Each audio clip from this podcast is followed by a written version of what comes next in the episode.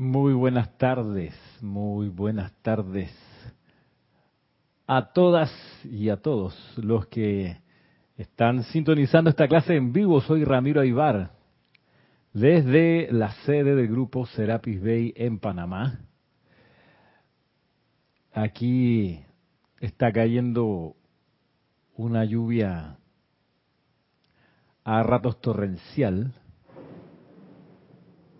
como no sé si escucharon el, trueno, eh, estamos en eso.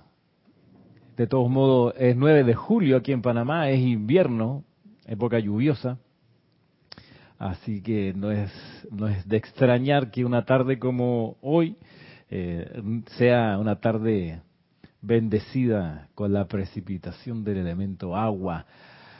Mientras esto ocurre, eh, saludo y envío bendiciones a los que han saludado también hoy. Comienzo por los primeros. A ver, a través de Facebook Live. Saludo a Mina Munguía desde Querétaro. ¿Cómo estás, Mina? También a Juana Isabel desde República Dominicana, Rolando Bani en Valparaíso, Maricruz en Madrid, España, Mónica Elena también en Valparaíso, Leticia López, ¿cómo estás Leticia? Miguel Ángel Álvarez, ¿qué tal? Hasta Lanús, un abrazo. Flor Narciso hasta Puerto Rico, bueno, tú sabes las inclemencias de los inviernos por esta zona del planeta. Mirta Quintana, ¿cómo está Mirta? Saludos. Didimo, ah, borro mensaje, mensaje retirado, Didimo. Está bien. Janet Conde, también de Valparaíso. Laura González, de Guatemala. Charity de Miami, ¿qué tal Charity? Grupo Arcángel Miguel de, de Santiago de Chile, este es Roberto León. Eric Campos, saludos hasta Costa Rica, tanto tiempo. Ahora sí, Didimo. Valentina de la Vega, ¿cómo está por allá? A España. Joel Manzano, ¿qué tal Joel? En Ciudad de México. Oscar Acuña, ¿cómo está? ¿Está lloviendo por allá en Cusco? Pregunto. Oscar. María Mercedes Morales, hasta Barcelona. ¿Qué tal María Mercedes? Mm, Paola Frías, hola Paola. Noelia Méndez, buenas noches, buenas tardes, buenos días. Tatiana González Mordoc, ¿qué tal? Hasta Santiago de Veraguas. Claro que sí. Estercita Bustillos también, saludo tu Cristo interno. Yo saludo tu presencia, yo soy Estercita. Un abrazo. Gracias a todos los que han reportado sintonía. Gisela, ¿cómo está Gisela? Aquí el aguacero viene de, de desde, ¿cómo se llama? Costa del Este, Gisela, así que ya está. Por acá está menguando, así que pronto va a estar en tu casa menguando también. Mercedes Pérez, ¿qué tal? Hasta Massachusetts. Yari Vega, ¿cómo está Yarila? Bueno, ya estamos entonces con estos saludos. Bienvenidas, bienvenidos Dice Oscar que no, es la temporada de secas o de temporada seca, pero con un intenso frío por las heladas, dice allí. Ah, muy bien. Y Juan Manuel, ¿qué tal? Hasta Poza Rica en México. Cuando eh, es la temporada de lluvia aquí en Panamá, llueve. No, obvio que llueve. No, es que, es que déjame explicarte llueve. Hola Naila. Es que llueve. Sí, sí, sí, yo sé. No, es que no, no me has entendido. Es que aquí cuando llueve, en realidad llueve. Hola Marcela Mena. En realidad llueve. ¿A qué me refiero que en realidad llueve? Es que en verdad llueve y te mojas horriblemente. Lo digo porque... Mm, hola Yasmín. Hasta Barcelona. Raquel María, ¿qué tal Raquel? Hasta La Paz, Bolivia. Muy bien. Bueno, les decía, lo que pasa es que hago el punto de la lluvia y Panamá eh, porque eh, en estos años que yo llevo viviendo aquí en Panamá, eh, van a ser, no sé, 23 años más o menos, eh, a, ratos eh, visitan Panamá gente conocida, querida, y hola Irma, ¿qué tal? Mi papá aquí en Panamá, él es súper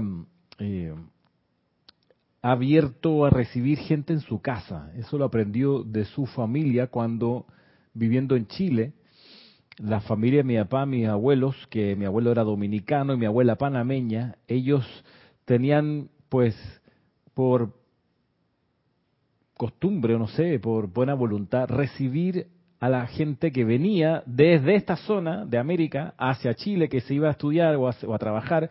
Siempre había gente en la casa de mis abuelos, visitantes, extranjeros. Mi papá ah, eso lo ha, lo ha reproducido acá en Panamá y entonces cada tanto recibe gente en su casa, que se instala uno, dos, tres semanas, a veces más, o a veces menos, pero él lo recibe con mucho gusto. Y mm, a propósito de lluvia, y esto creo que sirve para el sendero mucho porque no hace, no hace, no hace ni un mes se regresaron a, Chile un par de, hola Eloy, un par de muchachas X que, que son, eh, hola María Esther, eh, de un lugar en Chile donde es húmedo, que es la isla de Chiloé. Para los que son chilenos, pues no, no es novedad lo que les voy a contar, pero los que no viven en Chile no conocen la geografía, la geografía, la isla de Chiloé está bastante al sur y es una isla grande, mm, de hecho le llaman la isla grande de Chiloé, y porque es un archipiélago y la más grande de todas por esa zona es esta isla y es poblada, tiene su buena cantidad de habitantes, capital Ancud, si no me equivoco, y ciudad importante es Castro, en fin, es húmedo. ok. Entonces llegaron estas dos personas acá a quedarse con mi papá, a pasar una temporada eh, aprendiendo de él, porque él es ginecólogo obstetra y hace partos en casa y en agua. Estas venían súper embulladas con el tema, querían aprender cómo es que se hace. Mi papá es como un gurú de eso. Entonces, se vinieron. Y mi papá no las conocía, las conoció acá. La cosa es que eh, el, cuento corto es que dijeron eh, que se habían enterado que, bueno, que aquí es como, obvio que es país tropical y que aquí llueve un poco más. Entonces, mi papá, que vive, por cierto, además en una zona que es todavía más lluviosa porque es metido en, el canal de Panamá, es, o sea, no es, él no vive en Ciudad de Panamá, vive a 40 minutos de aquí. O sea, su casa colinda con la selva lluviosa tropical, ¿ok? Que tú entras y al, si caminas por la selva te pierdes, porque es, selva tupida, ¿ok? Te despierta en la mañana los monos aulladores, y la selva naciendo, en fin. Entonces mi papá le advirtió, mira, puede que llueva un poco estos días, hace un mes, eh, o un mes y medio. Y así que no se, no se asusten, pero acá está, está todo hecha la infraestructura para aguantar los aguaceros. Bueno, la cosa es que el comentario es el siguiente, las amigas estas dijeron, ah, no, nosotros venimos de Chiloé, allá llueve, es húmedo. Entonces mi papá le dijo, es que no, no han visto cómo llueve en el trópico. No, pero llueve, como, sea, allá en Chiloé llueve cada rato, o llueve bastante, y, eh, allá está la selva lluviosa fría. Este, sí, le dice mi papá, pero es que acá llueve, en verdad. Van a ver cuando, no, no, hombre, bueno, miraron en menos porque ya venían con la experiencia de la lluvia. hasta que llovió. Que tiene que haber pasado un día o 12 horas de esa conversación. Y llovió como llueve aquí. Con truenos, relámpagos y mucha, mucha agua. Y la gracia es que, la gracia de esta historia es que estas visitantes se dieron cuenta que nunca habían visto un aguacero como esto. Que son comunes acá, que uno dice, bueno, es una lluvia más. No, lo que pasa es que cuando te enfrentas por primera vez con esta descarga del cielo, tú dices, ¿qué rayo está pasando? O sea, en el principio Dios y, no, y, la, y la lluvia, porque llueve con mucha intensidad, con mucha, mucha caída de agua. El, el, punto es que a veces eh, me, me, toca encontrarme con estudiantes de la luz que de alguna manera conocen nuestro grupo, sintonizan una clase y uno empieza a dar la clase y reconocen algunos nombres y dicen, ah, nada, yo ya yo eso lo sé. Sí, Saint Germain. Oh, sí, sí, sí, la llama Violeta. Sí, oh, uh, sí, claro, campo de fuerza. hombre, sí, campo de fuerza. Sí, yo, eso, ya, ya, ya lo leí. Mm, hasta que empiezas a ajustar los controles de tu conciencia y a darte cuenta en qué consiste la descarga del fuego sagrado cuando percibes un momentum acumulado como el que físicamente hay acá en Panamá. Por las clases, por aquí se transmite, sí, sin duda, y hay algo de la radiación del campo de fuerza de aquí que les llega a ustedes. Eso es así. Pero aquellos que han venido y han atestiguado un ceremonial aquí en físico, caen en la cuenta que es que hay dimensiones de la descarga de la luz, de la presencia yo soy, dimensiones de la descarga del fuego sagrado, dimensiones de la radiación de los maestros ascendidos que no habían percibido, que no habían conocido. Entonces, ¿a qué es lo que voy con esto? Voy a, a lo necesario que es, tengo que bajarle el volumen aquí que me está... Uf, sí, ahora sí. A lo necesario que es cultivar siempre, en todo momento, la humildad espiritual. La humildad espiritual. Saber que siempre vas a poder aprender un poco más.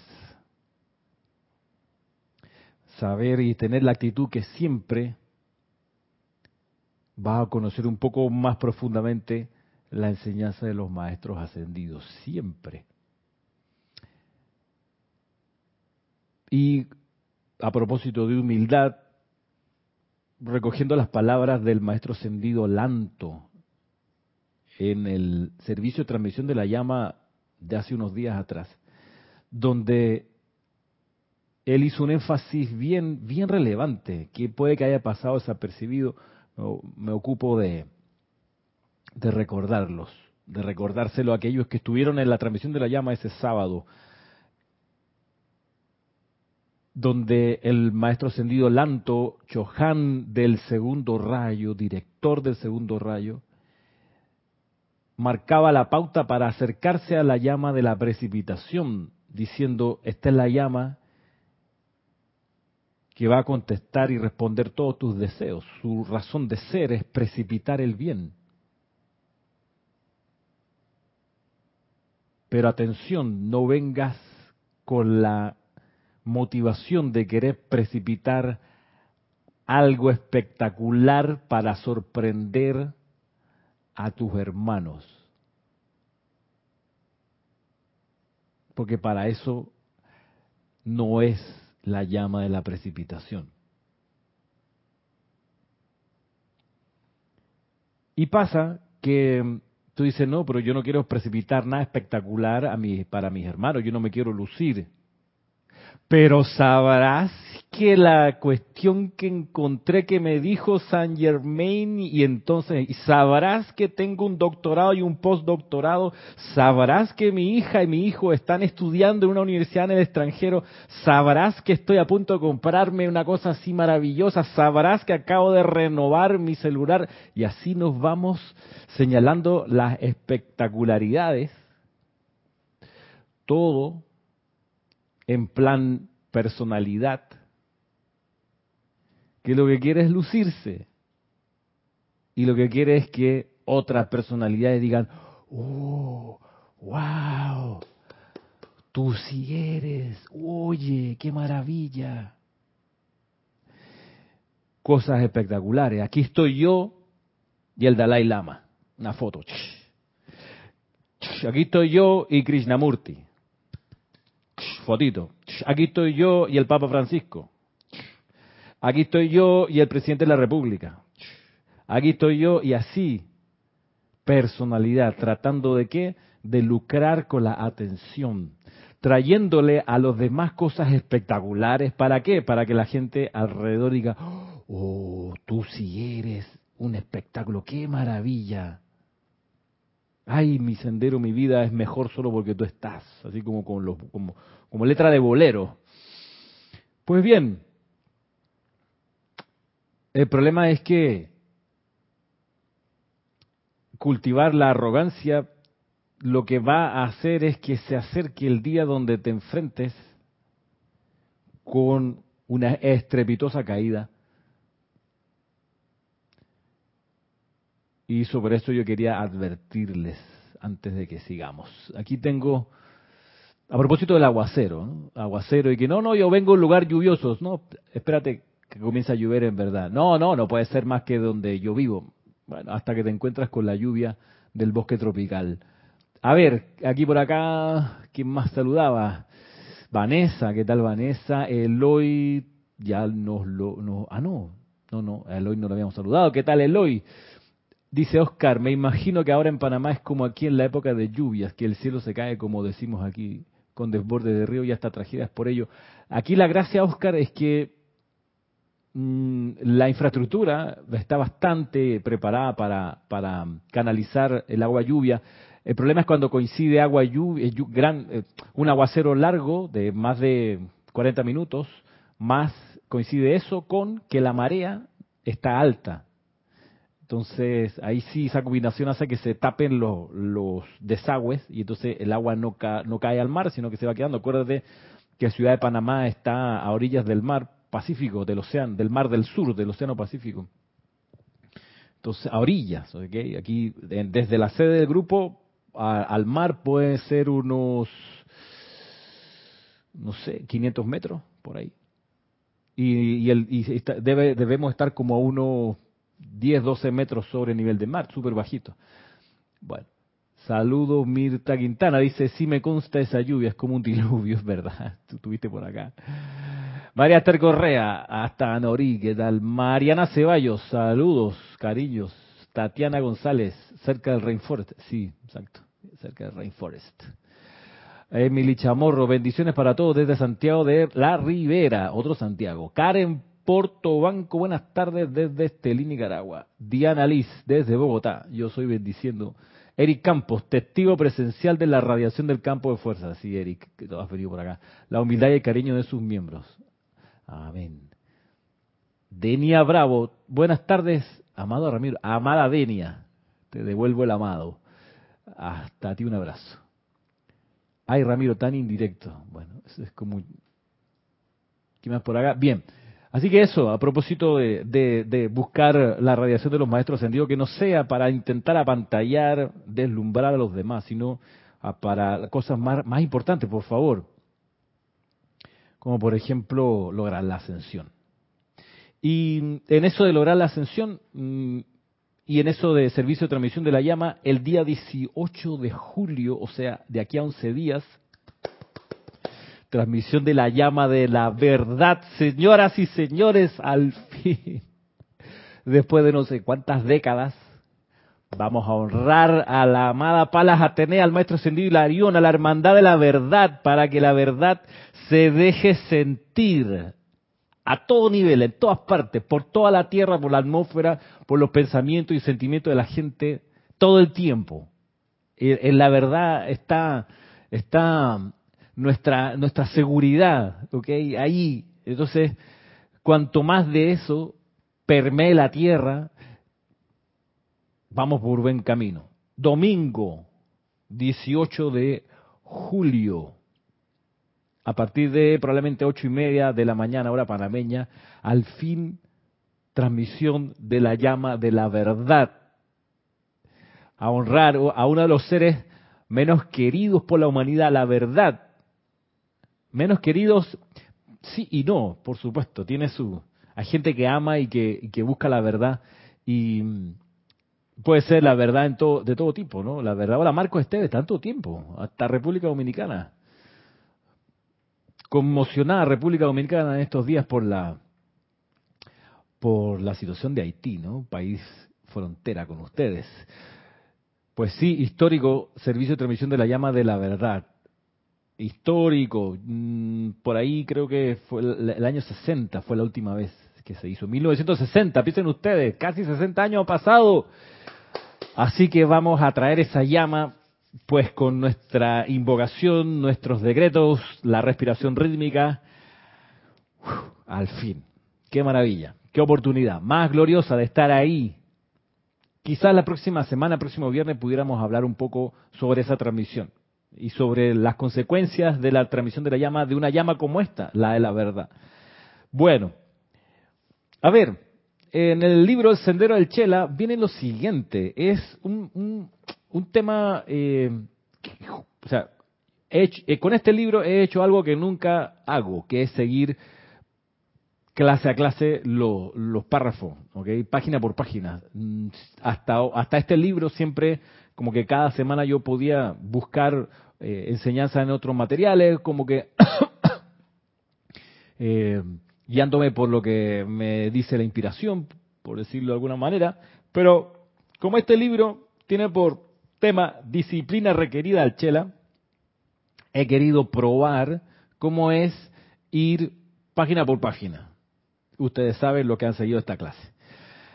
Así que veamos qué nos trae ahora, ahora el maestro ascendido Saint Germain, en esta educación que estamos buscando de qué significa ser chela, qué es un chela, a qué se dedica un chela, qué hace un chela, en fin cómo se enfoca su conciencia, cómo la enfoca un chela. ¿Y qué nos dice aquí el maestro ascendido San Germain? Dice así, les leo el título, dice, despertar a los prójimos acerca de la edad dorada. Le dice López, dice, sí, por favor, habla sobre esa llama la próxima semana. Sí, con mucho gusto. Vamos a preparar una clase sobre, sobre, sobre eso. Dice el maestro ascendido San Germain, es, edades doradas han venido y han partido en las cuales las masas de la humanidad disfrutaron de los dones desarrollados, poderes y radiación de bellos seres ascendidos. Sin embargo, las masas, al aceptar tales regalos como cosa natural, hicieron que fuera necesario que sus benefactores retiraran su apoyo espiritual. Encontrando luego la humanidad que la belleza de esa edad dorada comenzó a disolverse hasta que desapareció paréntesis, todo porque se dio por sentada la radiación de los seres de luz, ¿ok? Valga la, el paralelo con las relaciones de pareja. Muchas parejas dejan de serlo luego de que uno de ellos dio por sentada la relación y no la cultivó y un día se despierta y no hay nadie acompañándolo al lado, porque ese otro se fue a donde sí le daban atención. Eh, historias de la ciudad. Cierre paréntesis. Dice aquí el maestro señor Saint Germain. Ahora tengo la oportunidad de ayudar a despertar la conciencia de toda la humanidad al punto en que una edad dorada permanente pueda ser establecida y se establecerá en la tierra siendo sostenida no solo por mi entusiasmo y empeño, sino por la energía de la gente despierta. Mientras leo, les voy a preguntar cómo tú reconoces a una persona espiritualmente despierta. Me, van contestando esa pregunta mientras avanzo aquí, porque hay un delay entre que les pregunto y me responden. ¿Cómo se reconoce a una persona espiritualmente despierta? Lo digo porque el maestro ascendido San Germain ha mencionado esta palabra ya dos veces. Aquí es lo que acabamos de leer. Dice, dice, voy a, retomar, dice, ahora tengo la oportunidad de ayudar a despertar la conciencia de toda la humanidad. Entonces, ¿cómo tú sabes que has despertado tu conciencia? Dice, al punto en que una edad dorada permanente pueda ser establecida y se establecerá en la tierra, siendo sostenida no solo por mi entusiasmo y empeño, sino por la energía de la gente despierta. Vuelve y traba, despierta. A ver, ¿cómo tú reconoces que has despertado espiritualmente?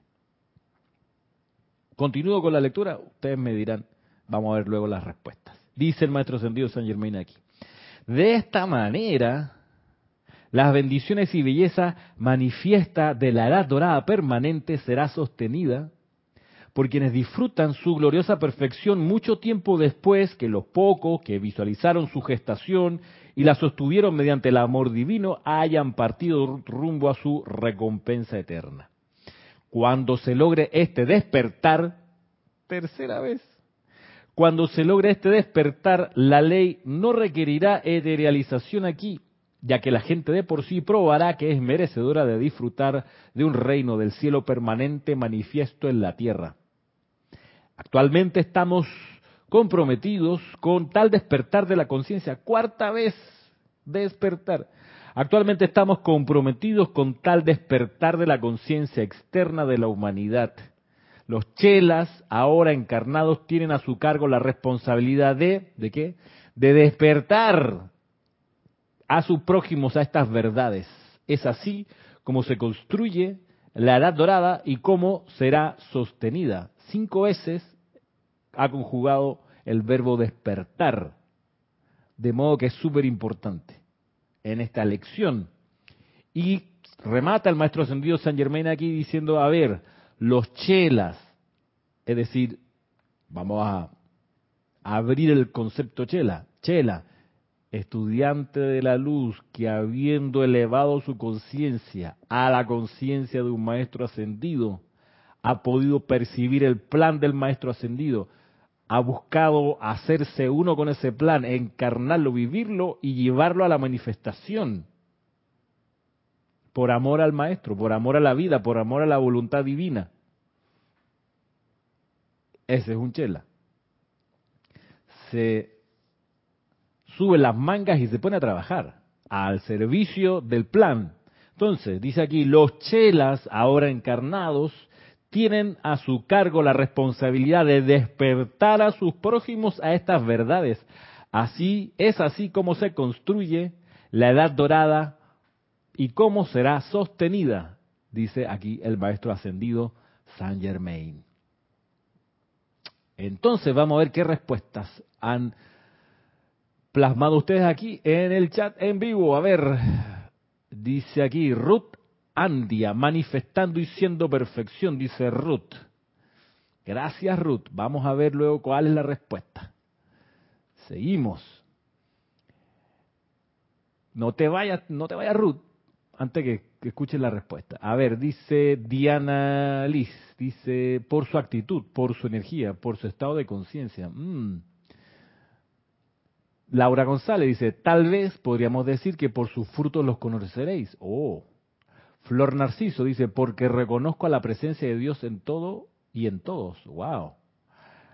Grupo Arcángel Miguel, que Roberto dice, me viene a la mente la imagen de la película Matrix y o Matrix. Y despertar espiritual sería conocer y aplicar esta enseñanza del yo soy en nuestras vidas. ¿Ok? María Mercedes Morales dice, las personas que han despertado espiritualmente son aquellas que se mueven desde la intuición y no desde el intelecto. Oh, manifiestan el amor divino en todo lo que hacen. Ok. Dice Marcela Mena, cuando reconocen la propia presencia, lo pone en tono de pregunta. Oscar dice, puede ser que es cuando asumimos el poder del yo soy y poner en la práctica cotidiana las enseñanzas como los decretos y aplicaciones diarias. Rosa María Parra le dice, Ramiro, en mi pequeño saber lo identifico cuando yo le digo a Dios, cuando yo le digo Dios te bendice, y me contesta igual para mí siendo siento que entiendo, dice ah, Rosa María. Leticia dice, se despiertan cuando manifiestan entusiasmo. Oh, ok. O sea, quienes están pendientes del partido mañana de Brasil con Argentina y tienen mucho entusiasmo, han despertado espiritualmente. Se juega la Copa América, la final. Hay mucho entusiasmo. ¿Será eso despertar? Que dice Juana Isabel, algunos aspectos que me parecen indican despertar espiritual son, se reconoce la presencia yo soy en su corazón como su esencia y razón de ser, reverencia por la vida, amor a su prójimo y toda vida. Dice Valentina de la Vega, por su paz, armonía, amoroso que desprende paciencia en su actitud. Ok. Eloy dice, el despertar es estar alerta de pensamiento, sentimiento y palabra de conciencia iluminada. Y palabras de conciencia iluminada. Juan Isabel dice, uso de la corriente de vida para realizar el plan divino. Wow. Juan Isabel dice, en resumen, rendición total a la voluntad de Dios. Según ustedes, todo eso muestra el despertar espiritual de alguien.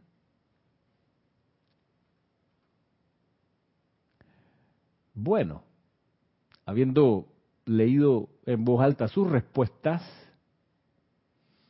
vamos a ver más nadie. Bueno, Jorge Carrizo, ante las respuestas de ustedes, habría dicho, espera, voy a hacer una, aquí entraron dos mensajes más, antes de que le exponga. ¿Qué dice mm, Yariela Vega? Dice, una manera es reconocer la presencia de yo soy como única energía, la luz y seres ascendidos para la maestría, el silencio, la armonía, ver el bien y aplicar esto a través del ejemplo. Ok, y dice Paola Farías, dice, creo que se reconocen por sus palabras, sus actos, reacciones, mientras más calmado, sereno, más aplomo. Ahí sería, en todo caso, Paola sería cuanto más calmado, sereno y más aplomo. No, eh, bueno, aquí alguien... Bien. Ok. A ver, entonces, creo que nos hemos perdido porque, mm, en el sentido de que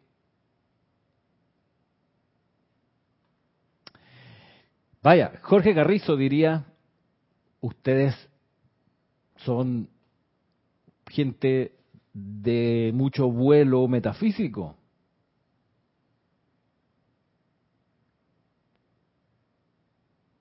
manejan categorías súper importantes, eh, gigantescas, podríamos decir.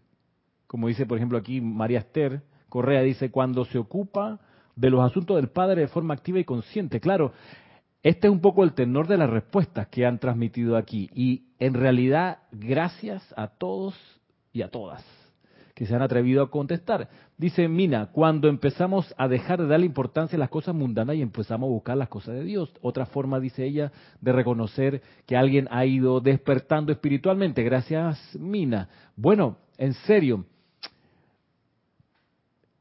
todo eso que han dicho está bien. Sin embargo, Jorge Carrizo diría esto de la siguiente manera. Uno, respondiendo a la pregunta, uno reconoce el despertar espiritual en la medida en que usa en su día a día cada vez menos los tres pronombres de la personalidad, que son yo, mí y mío.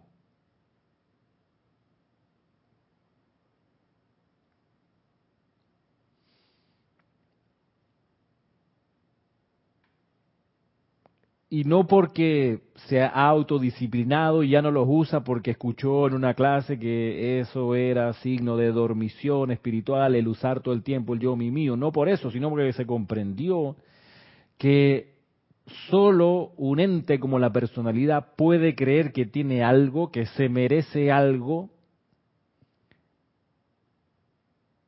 que posee algo, que es dueño o dueña de algo, solo la personalidad y la personalidad por definición, es la dormición, es el estado de adormecimiento espiritual. El despertar espiritual te va mostrando muchas de las categorías que ustedes han dicho aquí, pero me interesa que las podamos eh, comprender de una manera más palpable, más a la mano, Porque, por ejemplo, tú, tú dices, despertar espiritual es estar haciendo el plan divino. Está bien, es cierto. Pero también requiere el estado de alerta de entender, sentir, comprender, percibir, que en esa realización de ese plan divino no hay ninguna posibilidad de lucro para la personalidad, no hay ninguna. ¿A qué me refiero con lucro? A instalarse como la protagonista de la realización de esa voluntad, de ese plan divino. Entonces, esa disciplina de ir quitando del léxico el yo mi mío tiene que ir aparejada con la disciplina de comprender qué pasa cuando uno está operando desde la presencia yo soy como Cristo interno. Y el Cristo interno, que cada uno es,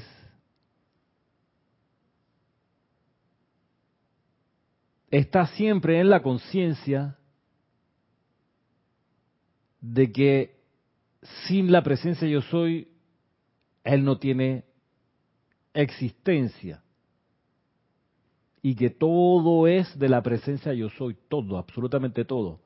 La energía que pasa por su cuerpo de luz, la sustancia que exterioriza a su alrededor, el sendero delante, el sendero que ha dejado atrás, la compañía de seres, de vida, de pulsaciones, todo es de la presencia yo soy, esa es la conciencia del santo ser crístico, y por ende, en la conciencia del santo ser crístico no hay cabida, se ha disuelto como humo la conciencia de yo, mi, mío.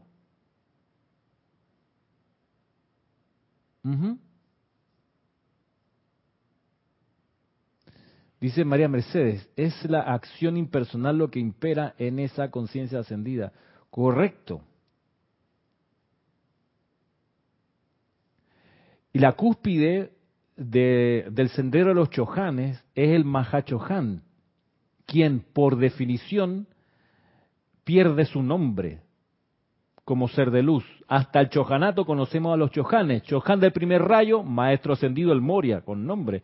Chohan del segundo rayo, maestro ascendido señor Lanto, con nombre. Chohan del tercer rayo, maestro ascendido Pablo. Cuarto rayo, maestro ascendido Serapis Bey. Quinto rayo, maestro ascendido Hilarión. Sexto rayo, maestra ascendida Lady Nada. Séptimo rayo, maestro ascendido San Germain. Los chojanes actuales. Pero en el paso siguiente hacia el cual evoluciona la conciencia del chohan y evoluciona, por ende, la conciencia del chelas de cada uno de esos chohanes es la conciencia del Espíritu Santo, la conciencia del Mahachohan que no tiene nombre, solo el cargo. Mahachohan, gran director.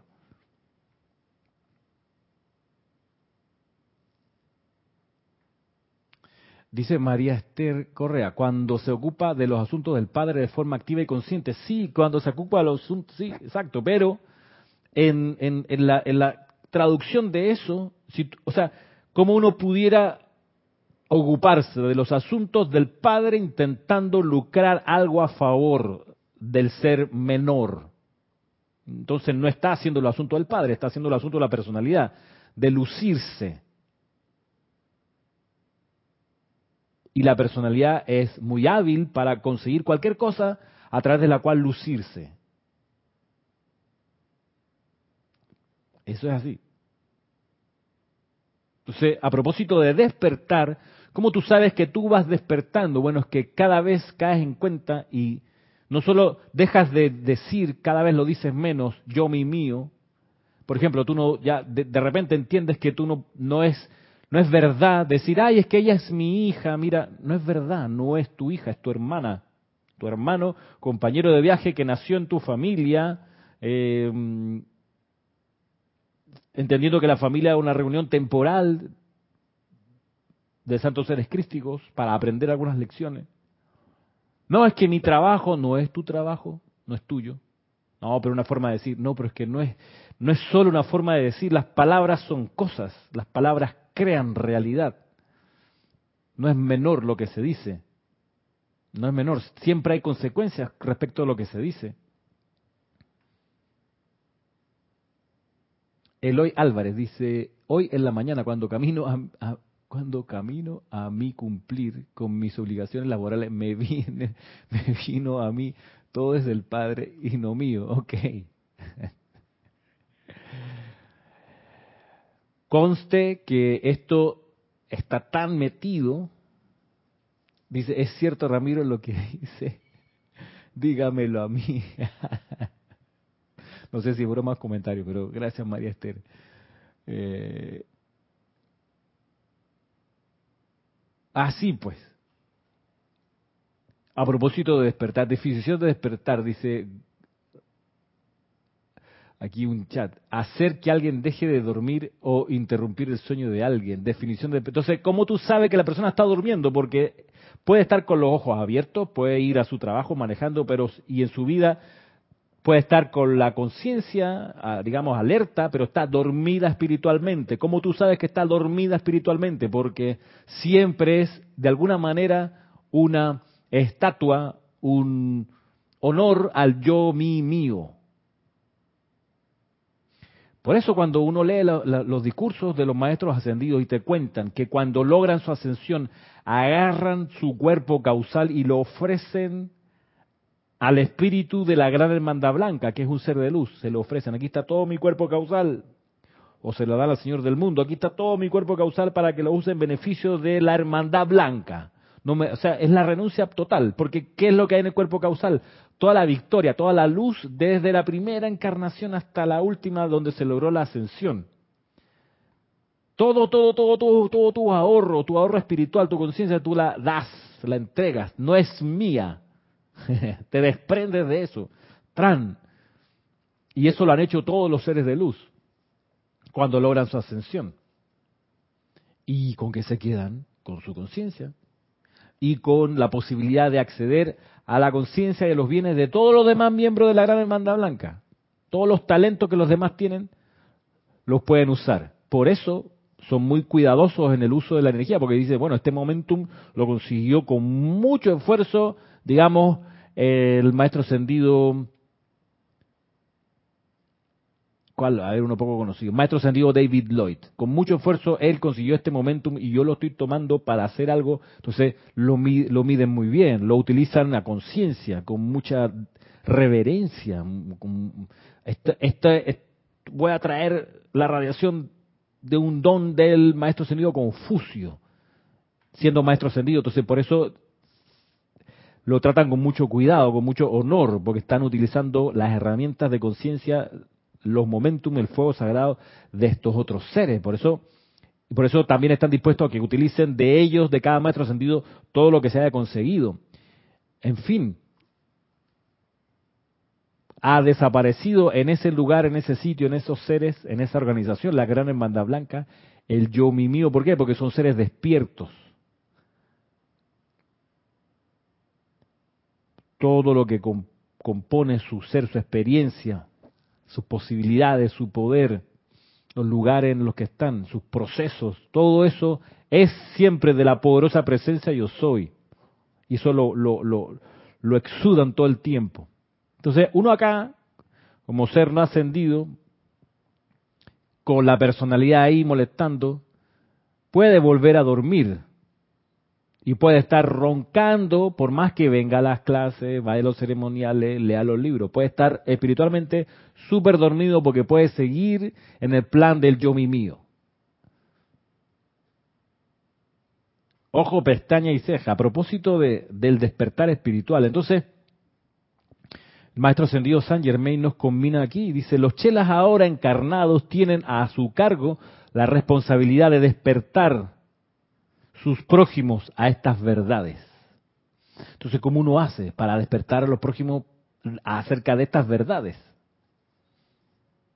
Una forma, por supuesto, es dar la enseñanza, así como esta clase. Hay algo que no recomiendan los maestros sentidos, por ahí lo vi hoy en este libro, La Edad Dorada, el tercer capítulo que, es, que es el, libro que se llama El Gurú y el Chela, por aquí dice que el maestro, el gurú dice, no recomiendo que hagan proselitismo, palabras más, palabras menos. No vayan de puerta en puerta buscando feligresía, no, la gente va a llegar por radiación y por el ejemplo que ustedes ah, demuestren en su día a día. ¿Qué dice acá Juan Isabel Ramiro? Socialmente hablando es muy difícil librarse de las recompensas de los frutos del despertar espiritual. ¿Cómo mantener el sentimiento impersonal verdadero y cultivar la real humildad? Pues hay una manera, hay muchas maneras, pero se me ocurre una que es cuando te va bien, cuando te felicitan, cuando te resulta algo, si no lo puedes hacer audiblemente, al menos hacerlo en lo interno, en silencio, hacer la, dedicación. Amada presencia, yo soy tuyo, es el reino, el poder y la gloria. No hay ningún mérito para mí, todo es gracias a ti. Amada presencia, yo soy.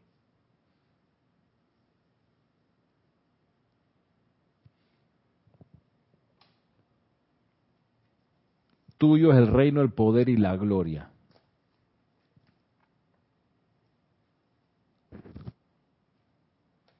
Y en esto de, de sostener con el ejemplo, porque dice el maestro ascendido San Germain, los chelas ahora encarnados tienen a su cargo la responsabilidad de despertar sus prójimos a estas verdades. La forma más, eh, digamos, eficiente o la que recomiendan es a través del ejemplo. A través del ejemplo. Y también a través de la amabilidad. La sincera amabilidad, la, incluso llegando hasta la ternura. Lo voy a volver a leer aquí. Los que estuvieron en el seminario anterior que vimos acerca de la enseñanza respecto del, de los estudiantes y los instructores, el maestro Sendio Kusumi eh, describe en, este discurso que está aquí, pues en la página 89, el libro La Edad Dorada, describe eh, una enseñanza que el señor Maitreya le dio y dice lo siguiente, lo vuelvo a leer. Aquí hay un, una manera de despertar. Porque cuando uno trata de esta manera a la vida, la vida como que queda, que como en shock. Digo, ¿what? Me tratan con ternura, me tratan con amor, me tratan con dulzura.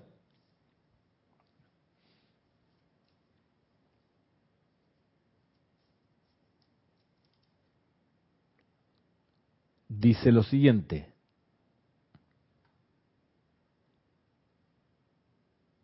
El amado señor Maitreya ofreció una expresión verbal de amor a los peregrinos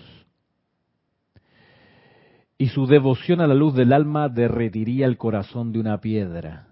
Él habló de la ternura que debería tener un pastor de la raza humana por el alma del hombre.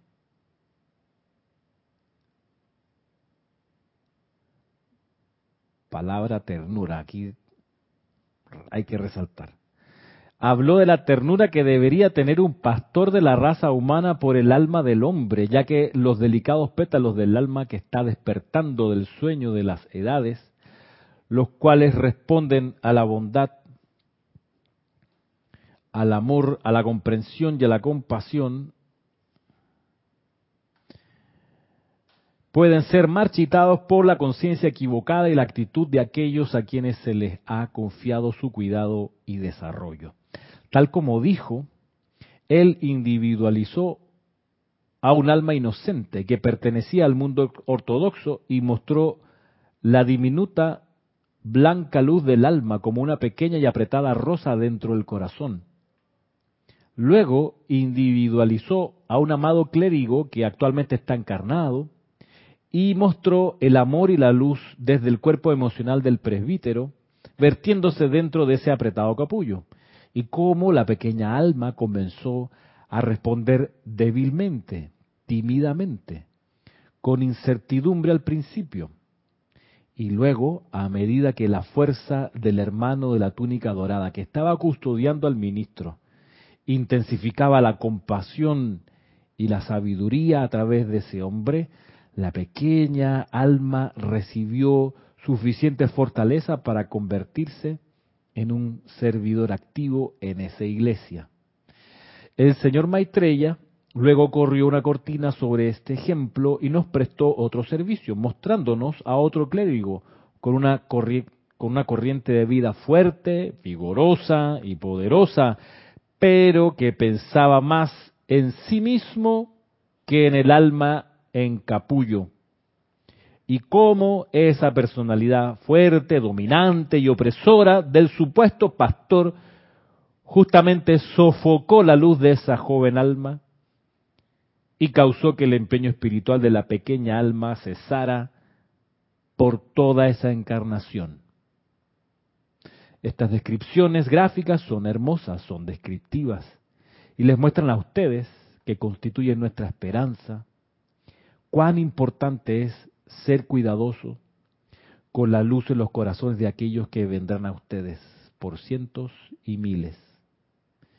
Esperamos poder encontrar entre ustedes a quienes amen a Dios lo suficiente y a sus compañeros de viaje para escoger traer luz, entendimiento, confianza, fe y esperanza a los corazones que están confundidos en agonía espiritual y dolor.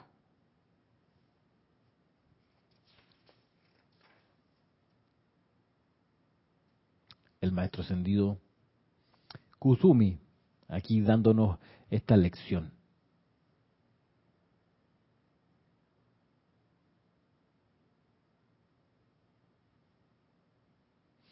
Dice Marco Antonio López, Dios les bendice a todos y cada uno de ustedes. Ramiro, los maestros hablan de la regulación del amado Gaibalar a través de muchas encarnaciones para que cuando se le descargara este conocimiento, quizás falta alguna algún contenido en tu chat, Marco. Ahora lo, lo esperaremos.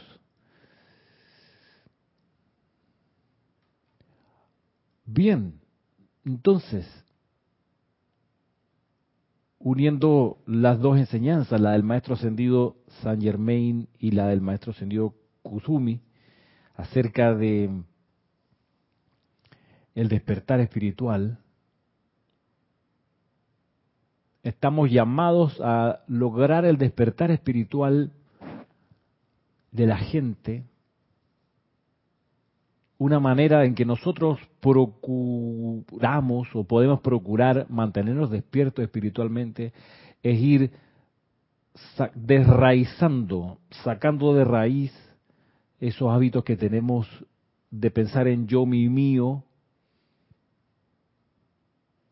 Pensemos que cuando uno tiene esa conciencia del yo, mi, mío, sufre.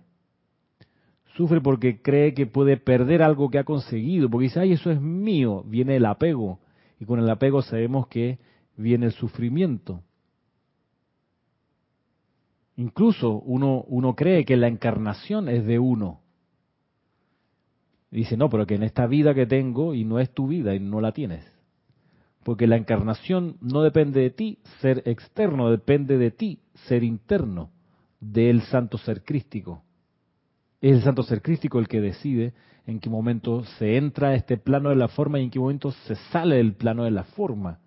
Pero si en nuestra conciencia pequeña, humana, personal, concebimos que esta encarnación es nuestra vida, sufriremos cuando enfrentemos la posibilidad de desencarnar, sentiremos apego a la encarnación.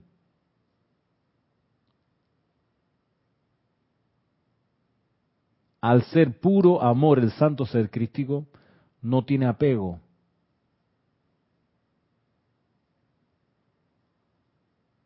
Por eso no hay sufrimiento en los planos superiores. Porque no hay apego y por ende no hay miedo. Eso lo sabemos y eso hay que lo sabemos intelectualmente, pero eso hay que sentirlo, hay que cultivarlo.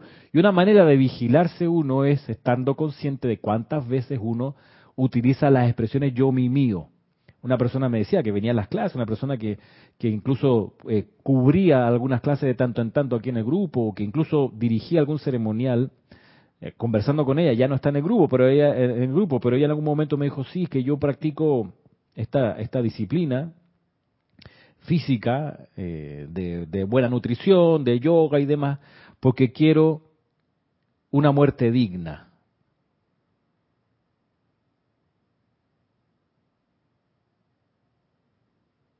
Mm, yo le dije, a ver, ¿quién se muere?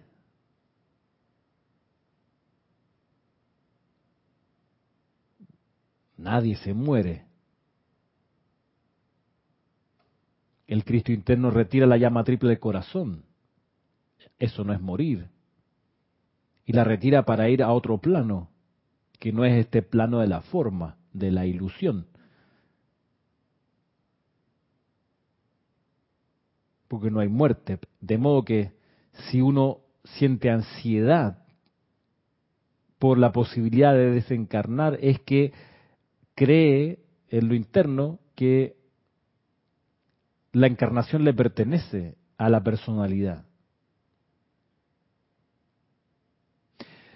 Por eso es, un estado de alerta y, de, de permanecer alerta, dándose cuenta cuántas veces, cuántas expresiones, cuántos razonamientos, cuántas decisiones no tomamos o tomamos desde la perspectiva del ser inferior personalidad que identifica las cosas desde su propio ángulo, desde su propia trinchera del yo, mi y mío.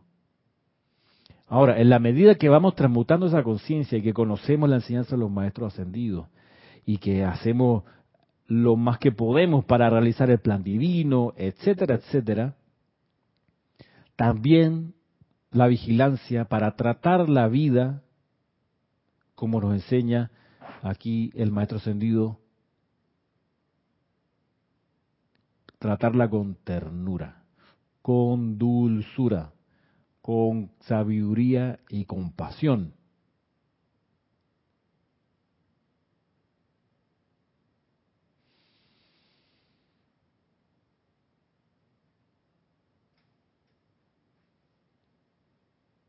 Leo los últimos chats que han llegado. Dice, mm, gracias a este despertar. Ah, dice aquí, voy, voy a completar el, mensaje de Marco. Dice, Dios los bendice a todos y cada uno de ustedes. Ramiro, los maestros hablan de la regulación del amado Gaibalar a través de muchas encarnaciones para que cuando se le descargara este conocimiento, gracias a él, a este despertar espiritual de él, podemos tener este conocimiento. ¿O oh, sí? Autodisciplina, sin duda. Irma dice, sí, Ramiro, qué belleza tan real, esa ternura es la gracia que necesitamos los estudiantes para continuar nuestro rumbo a la ascensión. Diana Liz, benditos sean los amados maestros ascendidos, benditos seas, amado maestro ascendido San Germain. Eh, ok, exacto. Bendiciones, dice. Muchas bendiciones, dice Diana, a los seres de los maestros, a los maestros. Dice em, Roberto, como el decreto del amado Serapis Bey la muerte no existe, solo existe la vida eterna. Y eso hay que sentirlo con todo el ser. ¿Qué dice por acá Estercita? Cuando entregas un hijo desencarnado, ¿cómo harías para no sentir su presencia? Ah, no, a ver, cuando entregas un hijo desencarnó, ¿cómo harías para no sentir su presencia? No sé si entiendo bien lo que me está escribiendo eh, Estercita, pero pudiera ser, permíteme intentar una respuesta.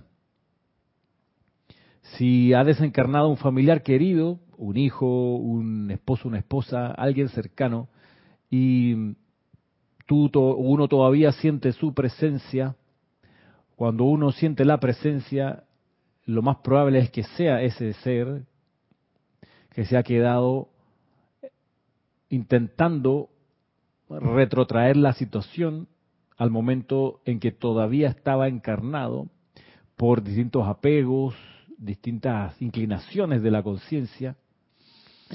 Y cuando eso uno lo percibe, lo que toca es ipso facto, inmediatamente, hacer el llamado a la presencia de Dios yo soy.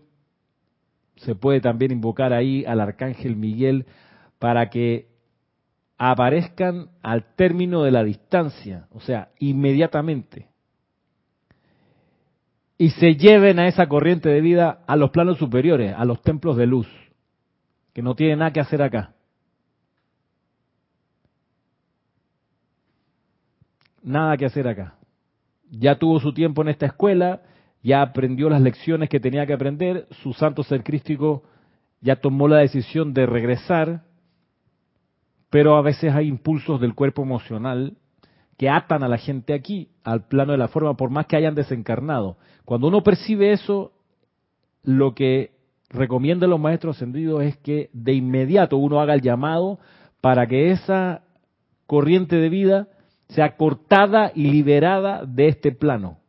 Porque en tanto siga intentando conectarse con este plano, no avanza en su sendero espiritual.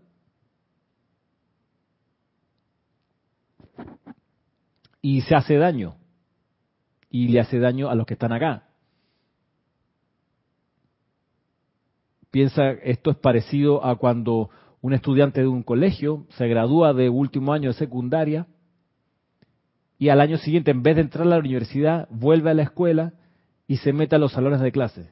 Ay, es que no quiero irme a mi escuela y es que extraño mucho a mis profesores.